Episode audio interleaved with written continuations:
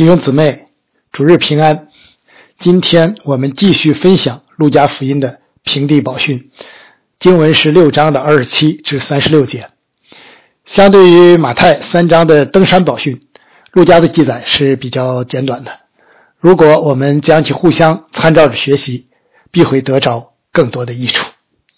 我们先来祷告，天父，感谢你启示了你的话语。叫我们可以查验何为你善良、纯全、可喜悦的旨意。以下的时间，恭敬的仰望，交托在主的手中。求主将那赐人智慧和启示的灵，大大的赏给我们，光照我们，开启我们。主啊，求你借着这一段经文，尤其是主耶稣对我们所教导的，向今天的我们说话，叫我们知道在世为人怎样做见证，怎样与人相处，怎样。把这些主的教导落实到我们生命的生活的每一个方面。以下的时间，你与我们同在，听我们的祷告，奉主耶稣基督的名，阿门。尽管福音书将这些教训集中记载在一起，但实际上主耶稣一定是在不同的场合多次教导门徒和跟随他的人。对于我们来说，也不是读一遍或试一次就完结了，而是我们一生要反复学习、不断追求的。神在基督耶稣里拯救了我们，但却并没有安排圣徒马上升入天堂，而是预定我们在世度过余下的人生。因此，基督徒的一生就要一如既往的继续处事行事。与人交往。不过，既重生成为圣洁，基督徒生命的表现肯定就不应该与信主前是一模一样的。那么，我们该有的生活样式是怎样的呢？再者，基督徒因着与世界分别的缘故，在今生也一定会遭受逼迫，成为社会的边缘和弱势群体。哎，至少目前中国的现状就是这样哈。我们又该如何回应呢？答案就在平地和登山宝训中。为此，我想提醒弟兄姊妹，在研读并实际应用这些经文的时候，呃，请注意以下几点：第一，这些教训主要是针对信徒个人生命与品格的，用于指导作为个体的基督徒在生活中。当存怎样的心态，又当如何行事为人？呃，不能简单的扩大适用范围。比如，作为基督徒，作为法官审判案件的时候，就不能强调被夺的东西不用要回来，那就有违公平公义的原则了。而同时，作为教会的长老，他却应该如此要求自己和会众。第二。不要把这些教训理解成新约的诫命，就像旧约以色列人那样。宝训固然描绘出基督徒应有的生命样式，也是其一生成圣当追求的目标，但同时更是圣灵结出的果子，不是凭一己之力就可以达至的，更谈不上什么功德了。否则就很容易落入律法主义、道德主义的陷阱。第三，具体应用时要有智慧，也要平衡的把握圣经全面的教训，以免出现偏颇。比如打一边脸时，转过另一边再被打，显然不能简单的按字面遵行。呃，这样不仅有违基本的情理与智慧，而且可能造成严重的后果。再说，主也教导说，受逼迫时可以从一城逃到另一城。灵巧像蛇。总之，还是那句话：字句是叫人死，经义是叫人活。有了这样的基础，我们现在就来看这段经文要向我们说什么话。这十节经文的重心显然落在第三十一和三十六两节，这是指导基督徒如何待人处事、面向世界的基础性指导原则。其中第三十一节，你们愿意人怎样待你们，你们也要怎样待人。常被称为金律，可见其被普遍认可与喜爱的程度。主耶稣曾总结律法最大的两条诫命为：第一要紧的就是说，以色列呀，你要听，主我们神是独一的主，你要尽心、尽性、尽意、尽力爱主你的神。其次就是说，要爱人如己，再没有比这两条诫命更大的了。金律恰恰是将爱人如己落实到了每个人日常的每一件事上。简单清晰，切实可行。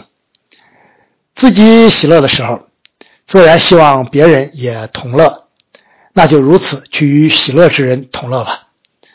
自己困难的时候，自然希望别人施以援手，那就如此去帮助有需要的人吧。自己做错事的时候，自然希望别人怜悯宽恕，那就如此去饶恕得罪你的人吧。我们常说将心比心，推己及人，世人尚且推崇这样的价值观，更何况蒙了极大恩典的基督徒呢？小子们呐，我们相爱，不要只在言语和舌头上，总要在行为和诚实上。爱需要落实到具体的人和具体的事，尽管处境不同，具体的表达会不同，但金律。却给我们一个放之四海而皆准的原则，可以在不同的处境下做出同样爱的回应。如果你真的能像希望自己被对待那样去对待别人，哪怕你存这样的心，你几乎就不会加害于人，也就不大可能以恶报恶。除了个别的变态狂以外，人都是尽可能善待自己。没有人愿意被恶待，只可惜现实中许多人却不肯如此待人，反而在别人的苦难中幸灾乐祸。前段时间，网上那个粥店嘲讽美国和日本疫情的横幅，实在挑战了人性的底线，让我们看到这个时代、这个国家、我们身处其中的这个社会道德的败坏与价值观的混乱。已经到了何等严重的程度？做人应该善良，应该有起码的良知，这是普世认同的道德底线。但主对门徒的要求却远不止于此，乃是要爱人如己，这才是圣徒当有的生命样式。就让我们从身边的弟兄姊妹开始爱起来吧。彼得说：“如果你有了这样爱弟兄的心，就容易继续向外生发出爱众人的心。”我们都熟悉孔夫子的那句名言：“己所不欲，勿施于人。”如果将其与这里的金律比较，你就立刻能感受出前者的被动与消极，以及后者的主动与积极。孔夫子教导的上限只是。被动的不加害于人，而主耶稣教导的上限却是主动的爱人，甚至包括你的仇敌。只要你稍微思想一下保罗有关爱的真谛那段经文，你就很容易得出结论：爱一定是主动的、积极的。爱爱应该是为着他人的益处，不求回报、不计代价的。若非如此，就不能算是真爱，本质上就是交易。一旦把自己的私利摆进去，你就很难按照纪律的要求去行了。圣经不仅要求我们不以恶报恶，更是要求我们超越到以善胜恶的高度。要想超越与得胜，就必须积极主动。这样美好的生命，听起来似乎。很不现实，但主为什么这样要求门徒呢？有现实的可能性吗？答案在第三十六节。你们要慈悲，像你们的父慈悲一样。我们所侍奉的神，我们在天上的父就是这样。他恩待那忘恩的和作恶的，他叫日头照好人，也照歹人；降雨给义人，也给不义的人。这个世界上有谁能如此无差别、无保留的爱所有的人呢？更何况这些人还是罪人，自愿加入撒旦的阵营，与神为敌，是按着公义当被毁灭的呢？千万不要忘了，我们从前都在他们中间。正是那忘恩的和作恶的，即便已经蒙恩得救，忘恩与犯罪的事在今生依旧免不了。但神从未嫌弃我们，也没有因此不肯施恩于我们。我们既蒙了如此大的恩典，又明白这眼不能见的一切，就更该效法神，好像蒙慈爱的儿女一样。也要凭爱心行事，正如基督爱我们，为我们舍了自己，当做馨香的供物和祭物献于神。圣洁的生命，理当是我们一生追求的目标。美好的见证，理当成为基督徒生活的常态。呃，路加在此用的是慈悲，而马太对应的经文则用了完全。从属灵的意义上说，没有多少差别，但慈悲一词更强调某种性情。我们所敬拜、所信奉的神是有位格的神，神的性情相当一部分是通过与人交往启示出来的。我们的性情也应该流露于人际关系之中。在目前全世界的人都遭受苦难的情形下。慈悲为怀、悲天悯人，应该是基督徒基本的情怀。对于那些弱势和边缘群体，这样的情怀就更为重要。而这正是陆家特别关注的。随着瘟疫的蔓延和时间的延长，会有越来越多的人，当然也包括我们中的许多人，将被迫落入弱势和边缘群体的行列。教会和弟兄姊妹应该为很可能来临的词汇、怜悯等服饰做必要的准备。本段经文其余的部分，主要是以下两个原则的例证。第一个是关于爱仇敌，这是最典型也是最难的应用。按照我们自然的本性，爱那可爱之人尚且不容易。何况是爱仇敌呢？不盼着他遭殃，已经很有境界了，还要主动爱他，门都没有。但你看主耶稣是怎么对犹大的呢？主一开始就知道犹大要卖他，但主不仅拣选他进入使徒的团体，而且信任他做司库，最后还赞饼给他。再看主是如何对待那些钉他在十字架上的人。包括犹太人和外邦人，他在十字架上为他们祷告：“父啊，赦免他们，因为他们所做的，他们不晓得。”我们也遭受逼迫，你恨那些逼迫你的人吗？老师说，我自己有时还勉强，但常常爱不起来。求主怜悯。当然，爱仇敌并不意味着就要认同他的罪。更不可以在他的罪上有份，因为爱是不喜欢不义，只喜欢真理。比如你寄口罩给不信的人，带了福音单张，他因此举报你，下次他需要，你还是要寄给他，不要因为他伤害了你就记恨在心，漠视他的需要，这才是爱。福音单张可以继续给他，因为那才是最大的爱。也许这一回他就读了信主了，谁敢说没这个可能呢？